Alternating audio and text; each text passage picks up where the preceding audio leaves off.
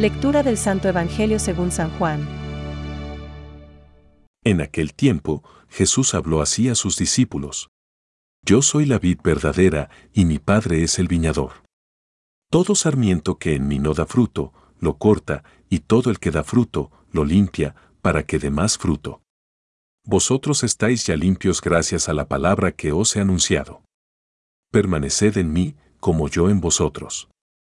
Lo mismo que el sarmiento no puede dar fruto por sí mismo, si no permanece en la vid.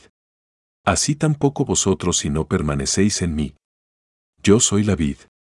Vosotros los sarmientos. El que permanece en mí y yo en él, ese da mucho fruto. Porque separados de mí no podéis hacer nada. Si alguno no permanece en mí, es arrojado fuera, como el sarmiento, y se seca. Luego los recogen, los echan al fuego y arden. Si permanecéis en mí, y mis palabras permanecen en vosotros, pedid lo que queráis y lo conseguiréis. La gloria de mi Padre está en que deis mucho fruto, y seáis mis discípulos. Es palabra de Dios. Te alabamos, Señor. Reflexión. Permaneced en mí, como yo en vosotros. Hoy contemplamos de nuevo a Jesús rodeado por los apóstoles en un clima de especial intimidad.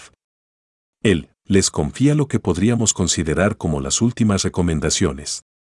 Aquello que se dice en el último momento, justo en la despedida, y que tiene una fuerza especial, como si de un postrer testamento se tratara.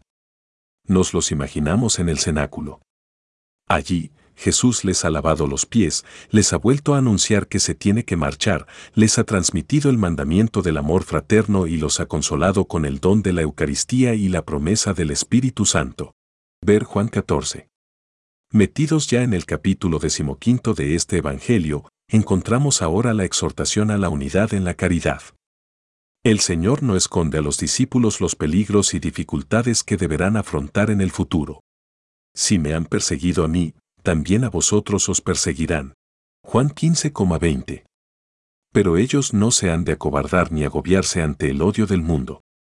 Jesús renueva la promesa del envío del defensor, les garantiza la asistencia en todo aquello que ellos le pidan y, en fin, el Señor ruega al Padre por ellos, por todos nosotros, durante su oración sacerdotal. Ver Juan 17. Nuestro peligro no viene de fuera. La peor amenaza puede surgir de nosotros mismos al faltar al amor fraterno entre los miembros del cuerpo místico de Cristo y al faltar a la unidad con la cabeza de este cuerpo. La recomendación es clara. Yo soy la vid. Vosotros los sarmientos. El que permanece en mí y yo en él, ese da mucho fruto. Porque separados de mí no podéis hacer nada. Juan 15,5 las primeras generaciones de cristianos conservaron una conciencia muy viva de la necesidad de permanecer unidos por la caridad. He aquí el testimonio de un padre de la Iglesia, San Ignacio de Antioquía. Corred todos a una como a un solo templo de Dios, como a un solo altar, a un solo Jesucristo que procede de un solo Padre. He aquí también la indicación de Santa María, Madre de los cristianos. Haced lo que Él os diga. Juan 2,5 Pensamientos para el Evangelio de hoy. Donde está Jesucristo allí está la Iglesia Católica. San Ignacio de Antioquía.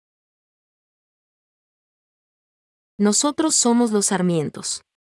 Los sarmientos no son autosuficientes, sino que dependen totalmente de la vid, en donde se encuentra la fuente de su vida. Francisco. Desde el comienzo, Jesús asoció a sus discípulos a su vida les reveló el misterio del reino. Les dio parte en su misión, en su alegría y en sus sufrimientos. Jesús habla de una comunión todavía más íntima entre Él y los que le sigan. Permaneced en mí, como yo en vosotros. Yo soy la vid y vosotros los sarmientos.